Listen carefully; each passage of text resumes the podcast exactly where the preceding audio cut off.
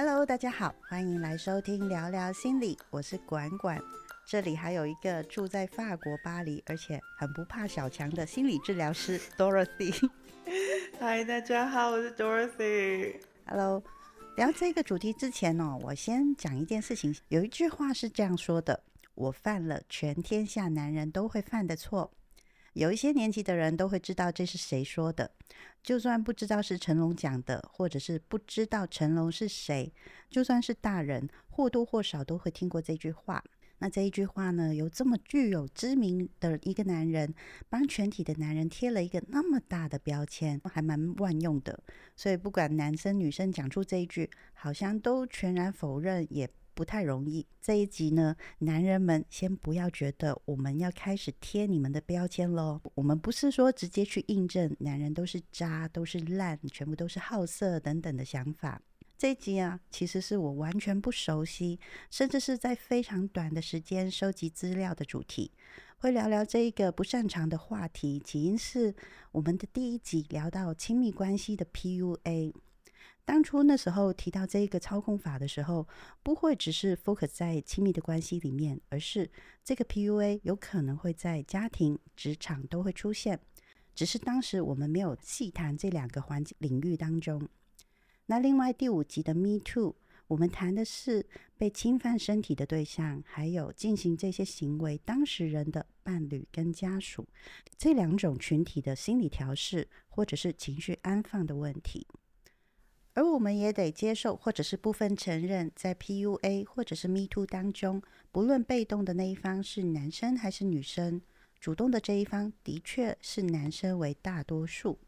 所以这一集呢，就会透过 PUA 跟 Me Too 的概念，延伸到聊聊这个男性凝视或者是男性视角 （Male Gaze），还有男性说教 （Mansplaining）。而且 Dorothy 会用比较口白的方式，加上这一次我真的是一个完全小白之下，来搞懂一点点我们要怎么观看这件事情，去了解一下男性视角或者是男性说教之后呢，我们就可以明白有一些事情未必是哦，反正你们就是男人犯了天全天下男人都会犯的错，去把事情就给下一个很粗暴的结论。所以呢，今天 Dorothy，我要第一个问你的一个问题就是，英文 male gaze 哦，翻中文翻译成男性凝视、男性视角，究竟这个是什么样的意思啊？这个时候我就不想要拿那种班书里头讲的定义哦，因为这实在是太庞杂的概念了。用一个大家比较可以想象的概念在讲，先回到那个我犯了全天下男人都会犯的错，然后呢，这个社会给这样子的错误这样子的男人有怎样的惩罚了吗？或者他付出了怎样的代价吗？就道歉啦。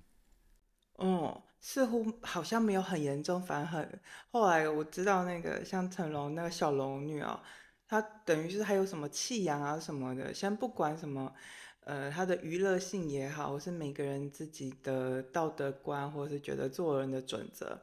其实 Mel Gates 他是给一个观点哦，就是到底是谁设计的这个社会游戏机制？就像赌徒永远知道你没有办法跟你很难赢过做庄的，可是我们都上了这个牌桌，我们都在玩这个游戏，这个游戏叫做社会。我们可以说江湖也好，或者是潜规则也好，我们都在玩一个游戏。呃这个游戏是什么呢？我在这里先分享一下我自己非常非常喜欢的精神分析师，叫阿迪· g 格，一个英国精神分析师，曾经写过他有一本诗集哦。我直接他的诗集翻成中文，也就是说，对他而言呢，我们都在玩一个游戏。而这个游戏是我们不能够说出我们在玩什么游戏的游戏。如果有人把这个游戏规则说出来了，我们就必须要惩罚那个把游戏规则说出来的那个人。我大概翻译了一下他的那个他的诗写的内容啊，所以我用这个角度在讲，现在大家听众应该比较能够理解。没有 gaze 是什么呢？它其实可能是讲出来那个游戏规则。它是为谁制定的？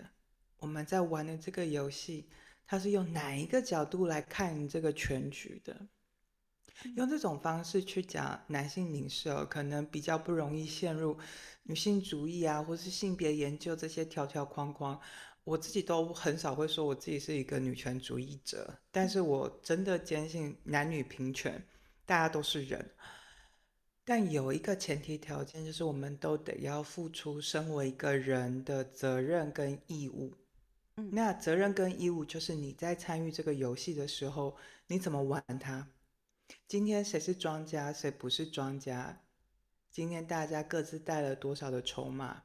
为什么有人打破了游戏规则，他甚至是在里头诈赌，可是他却可以没事，只是因为他是那个游戏的制定游戏的那一方。嗯，我们赌不赢。我用这种方式在理解我们现在社会有非常多觉得不公不义，甚至会引发愤怒的事。但我比较清楚一点嘛，那个男性凝视有有，听起来就是很像，就是说这个江湖谁说话。谁谁说的算？谁说的算？这样子，尤其是这个江湖或者是潜规则这种讲出来，其实大家都会比较能够清楚。而且这潜规则很不舒服的是，它其实是后面我们想象一个可能是父亲的角色，或是男性的角色，呃，其他人呢，那就变成所有。如果我们没有看见哦，这个游戏规则的智力方后面的场景人是为了服务于某一个想象中的男性，我还是用的是想象中的男性哦，因为我相信现在社会有非常多非常棒的人哦，他们刚好是生理男性，但他未必想要占这样的便宜的时候，这里不是在骂你吗？然后身为是个生理男性，他们有原罪不？嗯。我们是在讲一个，呃，长期以来以前是天子嘛，国王嘛，然后中国这边呢是对啊，天子，皇上，像后宫剧，我最近也在那边看后宫剧，我想理解就是为什么这么受欢迎，其实我都会不懂啊，其实就是看一大堆女人为难女人，然后最后为了要讨一个男人欢心，如果这些女人发现我我的目的是为了要讨一个。你根本不知道什么时候会荣心大悦还是不悦的，这个 天子皇上开心，哎，你自己完全就是一个被被唬得团团转，在牌桌上你完全没有任何赢的胜算的赌徒哎，所以为什么还是用男性凝视哦？到目前现在，先我们就不聊更多更学术性或者更专业名词的讨论，主要就是先有这个概念，不是因为你是男性你就有原罪哦。而是这个我们一直以来的潜规则，其实我们假想了后面有一个我们需要取悦的对象，而这个取悦的对象，他是比较是一个男性的角色。OK，所以如果说有男性凝视或者是男性视角，那是不是也等于有女性的凝视跟女性视角？有，像台湾就有啊，像是。我以前还在台湾的时候，小 S 不是很喜欢在主持的时候去摸男来宾的胸肌啊，然后也开始有比较多男性健身啊，去符合女性的需求啊。这个还是比较是男性凝视倒映的，就好像是男生喜欢看女生的胸部，所以我们女生也要看男生的鸡鸡看回去的那种对应哦。像是韩国的韩剧，为什么在台湾也很基本上是全世界女生都很容易受欢迎？因为他们真的也很厉害，看你们抓得到女性视角，喜欢看的戏剧是什么，爱情是什么，那个世界观这样。像什么甜宠剧也是他们在服务这样子的女性视角啊。只是我在这边我就不谈。性别论述、女性主义论述的这部分，这样。像在法国，我们都会说是家父长式的凝视，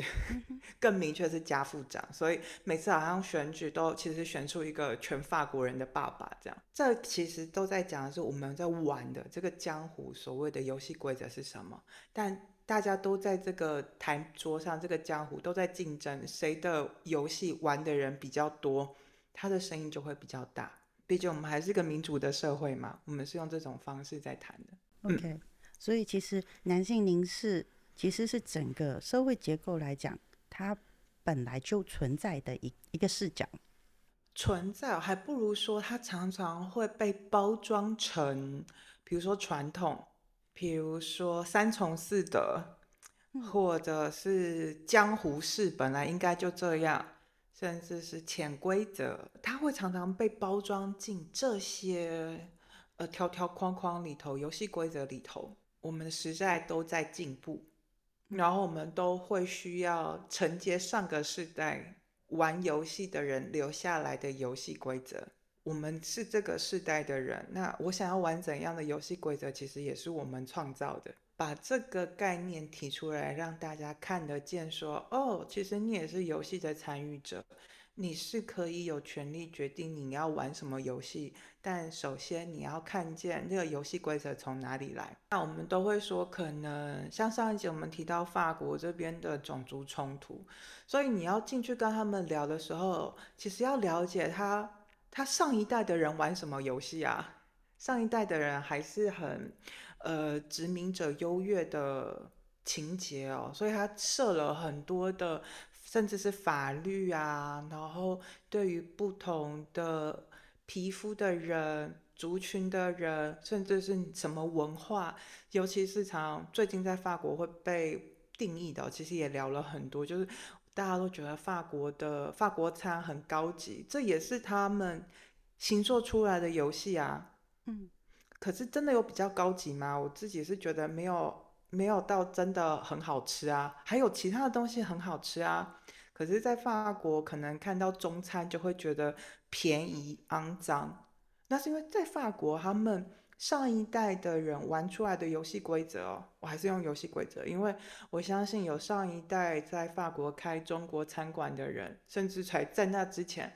亚洲的饮食文化其实是非常非常丰富的。可是他们是主体啊，他们需要维持自己的利益，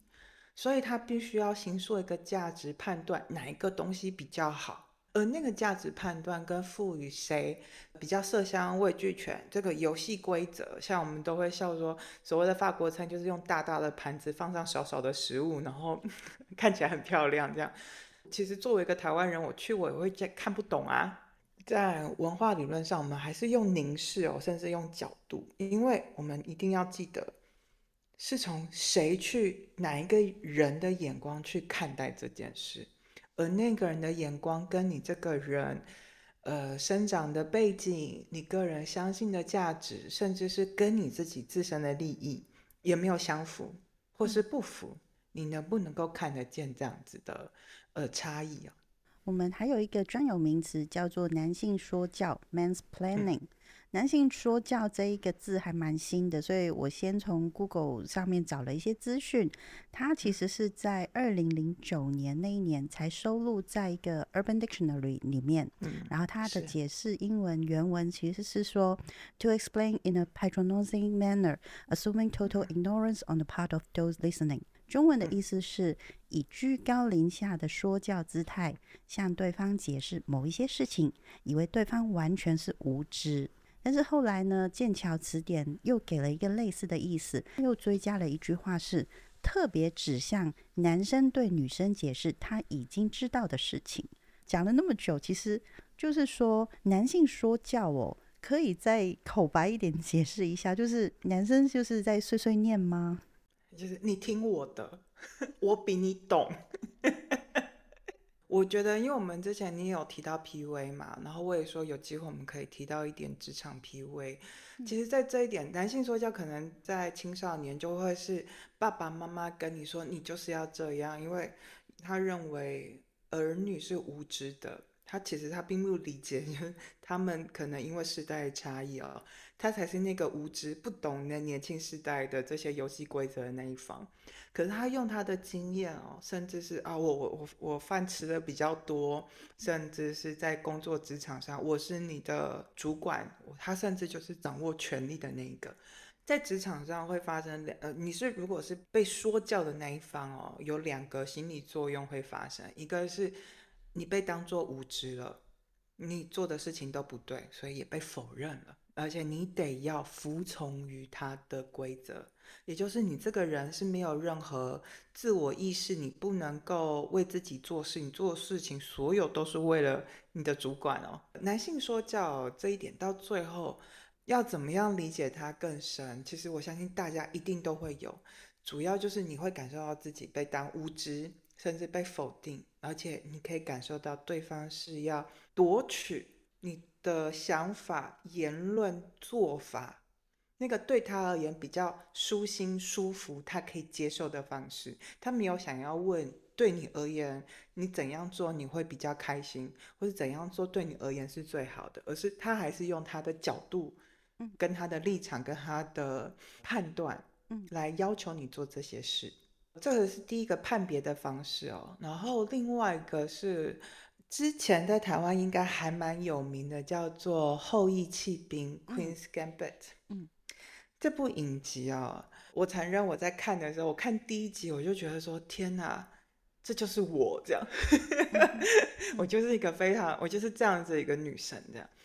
我记得我那时候还有个个案在跟我谈这个影集。我们两个看到的部分完完全全不同啊！我的个案是，就是他好羡慕这样子很聪明的人，这样啊，什么东西都可以自己去创造跟去做。可是对我而言，我其实看到的反而是啊，那个女主角她在回想她妈妈。简单来讲，就是这个故事没有讲的很明确，包含这部片的导演也很明说，我不是在拍一个所谓的女性自觉或是。呃，女性主义的影片哦，其实他就没有很明讲。其实女主角的妈妈其实是一个数学系的高材生研究者，然后那一幕是妈妈带着女儿到外面的拖车，她在烧书烧东西，因为她的生活已经被逼到没有办法了，然后她又不想要带女儿去投靠发生关系的那个。男性，那男性就是看起来像是他系上的大学教授这样。妈妈就对着女儿说：“你要记得，你不要接受所有男生告诉你你该做什么，你不能够做什么，你就做你想要做的事。”然后说完之后，就那个镜头就一个 take，他就烧了一本，就是看起来像是精装的论文，关于数学数学领域的论文。那上面的作者名字就是妈妈的名字。呃，男性说教跟男性凝视哦，为什么我一直想要用比较轻松的方式去谈？因为当你看得见那个游戏规则的时候，我们才有办法看见。这样游戏规则对于某一些人而言，他的压迫、他的否认，他甚至夺取了他个人的成就、认可，嗯，可以把一个人逼到绝境的、不留空间的。我不想要往两性冲突哦，因为之前美国在 Me Too 运动之后，其实走向了两个极端。其中一个极端就是厌女，跟另外就是取消文化这样的对立。其实，如果我们用另外一种方式去理解 Me Too 运动，它最主要的功能是什么？也就是我们在检视我们现在的社会游戏规则这些潜规则。我们看见了，的确有一方所谓的男性凝视啊，有所谓的性权利这些角力跟斗争啊。嗯，我们看见了。那我们能不能够改进？这样其实一直都有人因为这样游戏规则理所当然被受困于是弱势。嗯，就像这部呃《后裔弃兵》里头的妈妈，在那个年代啊，妈妈最后只能够烧毁自己的论文，就算她非常的有天赋，那这个社会不给她机会，因为游戏规则不是为她所创立的。那个时代。女生就是要相夫教子生小孩，嗯。可是幸运的是，到女儿这个阶段，也就是这故事的主角的时候，她有那个机会，她也去挑战了很多社会的游戏规则条条框框啊。一开始她去报名下棋的时候，也被所有人觉得你是个女生，你会下棋吗？我们现在听了会觉得很荒谬的事哦。但其实，在可能五十年前还是一个很理所当然的事，所以游戏规则、潜规则，其实我们每一个人都在参与的时候，我们都在重新形塑它。只是在形塑的过程当中，我们能不能够看见我们自己脑子里的那些条条框框？尤其是你接收到你是被男性说教了，你可以有那个自觉，你要不要接受？像那个影集的这个女生就是没有接受啊，你就不要管我是男生女生有差吗？你就是接受我的报名，让我去跟别人下棋，赢了再说嘛，输了再说嘛。可是你要用性别来压制我的时候，我不想要接受。嗯，我需要接受吗？当然，这中间也有这女生她自己的一些这个立场啊，她必须要。也是需要去评估他要付出的代价，像那个故事就给了一个很合理的解释，就是因为他真的没钱，他真的很想要的时候，你会不顾一切的想要去打破这些条条框框，因为你需要空间，你需要生存，你想要他，你需要他。呃，听起来呀，男性凝视这一件事，一定其实是跟权力探索有关嘛。这个时候我就有点不太理解，就是说为什么有蛮多的男性会需要用到性这件事情？我觉得说那个性不是说直接是侵犯的，可能只是一些性的，可能言语上面也属于的。那为什么男生需要用性作为一个自我权利或者是能力、信心的一种？我感觉到是一个建立基础，究竟这样子的一个心态是怎么样？因为觉得说性就是比较能够具备有 power 吗？还是怎么样的一个一回事？像你刚刚问题就很好，为什么男生要有了权利就一定要呃去去使用？不只是男性，女性也是，也会有也会有女主管骚扰下属的，我相信一定也有。这东西其实。它真的跟性别有这么大的关联吗？好像男生有鸡鸡，所以他们绝对都是潜在的，呃，性侵害的加害人，这样只是还没发生，这也太可怕。好像女生有阴道，你就绝对会是一个潜在被强暴的对象哦。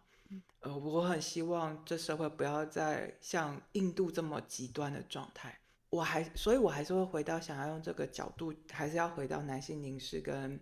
呃，男性说教，其实男性他在成为一个男性的社会成长、认寻求认同的过程，他也是跟他的长辈开始学习的。嗯，所以这集不是专门只讲给女生哦，因为虽然叫做男性视角，其实不是，也包含给男性生理男性听听看。你认为所谓的成功的男性有多少？是你也被男性说教、被教导出来的、被要求出来的，嗯，那因为你今天是生理男性啊，所以如果你认同了，你成为这样的游戏规则的一部分，你当然是受益者啊，你就成为了庄家。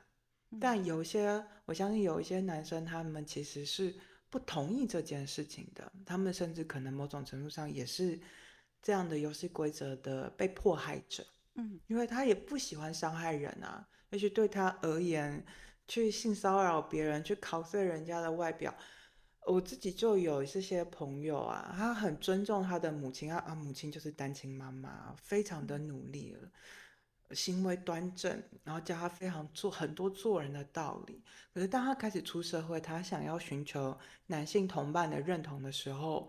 他就是要讲这些贬低女性的话的时候，这其实是让他非常的痛苦的，因为他知道女性不只是只有这样一个最亲密的、最实锤的证明，就是他的妈妈是一个很棒的女性，他非常的喜欢。可是为什么我要这样羞辱她呢？为什么？因为我要寻求男性认同，而我要得去羞辱女性？为什么会讲到这个原因？是因为。我跟管管在讨论这个题目的时候，呃，不只是对于管管而言，这个题目相对的比较生疏，对我而言是个挑战，因为等于我在挑战每一个人，他从长大进入社会，成为社会一部分，这一长串个人生命历程，你的经验，我们的社会是每一个人的经验的总和。所以我们在谈潜规则或是社会制度的时候，我们常常都没有一个很明确的形象，但是我们都感觉得到。然后很难谈的原因，就是因为他其实没有一个人说我的游戏规则就是要这样。所以前几集我在谈所谓的赋权了，empower yourself，给你自己权利。嗯其实是在让每一个人在整理你踏入社会、成为社会一部分、成长的过程，有哪些东西是你被强迫接受的？像我今天给的是两个经验、两个观点，一个是男性视角，另外一个是男性说教。男性说教不是只会发生在女生身上，我发现很，其实很多男性也是会的。嗯你的男性前辈，你要被认同，都会有。所以回到刚刚管管的问题哦，为什么呃，好像得到的权利就一定要使用性去掌握？我其实脑中也一样蹦出了非常多不同心理学派的解释，甚至一些哲学的嗯理解。但是我最后我还是想要用比较口语的方式跟大家聊这件事。的确，得到了权利之后，你会很想要去试探它，它有没有边界。尤其是我住在巴黎，我上次也提过，巴黎就是一个非常每一个人都很希望自己有特权的一个社会。因为法国文化里头的确有所谓的 favori，就是所谓的我是被偏心的那一方，这样。嗯哼你感觉到你被偏心了，所以你做什么你都可以，你有权利做这些事。嗯哼所以你会想要试试看，其实也是确认说我有没有价值。我这样伤害别人，对方不敢对我怎样，我跟别人的边界在哪？我不想要落入所谓的男性呃人性本恶，或是人性本善，或是谁比较好色。我觉得男生女生任何性别身份认同都可能是好色的，因为如果他对他而言这是一个很重要的愉悦的来源的话，这是他的天性。这是天性的部分哦，每个人都有自己的天性，我就不往那个方向谈。我用的还是一个比较呃所谓的被偏心的那一方，有特权的那一方，建立游戏机制的那一方，嗯，甚至是比如说像上个世代好了，我在想要不要出卖我父亲。你知道，就是我父亲已经过世了。我我基本上我父亲的人格是大家觉得就是他是一个令人尊敬的长辈哦。他以前在打拼事业的时候成为老板啊，就是会有一些饭局啊，有没有？然后有一天，我爸真的被邀请去那些饭局，我爸很不喜欢去。所以他跟我妈结婚，所有的要求是你要在家里煮饭，这样 每天都要在家里煮饭，因为他很讨厌去饭局，所以他要说老婆在家里煮饭，他可以回家吃饭。就算他是一个男性，但他很不喜欢这样男性视角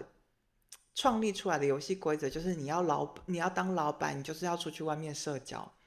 而且你去那些饭局，甚至其他的大老板还会买一个小姐跟我爸说他在哪一个房间这样。我记得是我父母亲各自在过去的时间都跑来跟我讲这件事，然后发现两方的说法是兜得起来的，所以我应该相信两方的说法。这样，我父亲的说法是，他知道这是游戏规则，他得去，所以他去了之后就给那个小姐好像三千块吧，我爸就回家睡觉了，就说你就在这边，你要睡要干嘛随便你，时间到自己离开，我要回家了。因为我妈的说法是，她很生气，你给人家三千块干嘛？你就直接回家就好了，这样。所以我说，哦，他们两个说法有斗起来。所以我在说，这样的男性视角、男性说教这样子的潜规则、游戏规则哦，所谓的受压迫的、感到不舒的、不舒服的那一方，其实是不分男女老幼的。可是你未必有意识到，是这个游戏还有一个更大的游戏，有一个更大的系统在外面。你未必永远是那个受益者，但是我们没有经过思考，我们就重复这样的游戏规则。我们甚至还把它给包装成这就是传统啊，就是理所当然啊，我就是犯了全天下男人都会犯的错啊。哎，可是为什么男生不会想一想说，这样的游戏规则就是设了要给男生去犯错啊？那你如果你不想犯错，你有没有机会拒绝？你可不可以不让自己陷入这样的状况呢？还是你就得承认你很享受这样可以犯错的这样的特权？这集我们先聊到这个段落。在这么烧脑，或者是一个过去从来没有想过的男性凝视、男性说教的江湖潜规则概念里面，你有把想法或者是观念打开了吗？你的心整理好了，我们下集就继续聊聊，在这个原来一直存在的江湖潜规则，我们怎么找到平衡，或者是我们怎么样有自觉的去看待这样的环境。很多事情要看懂，比起想要去扭转、改变、打破来的重要哦。我们下期见，拜拜。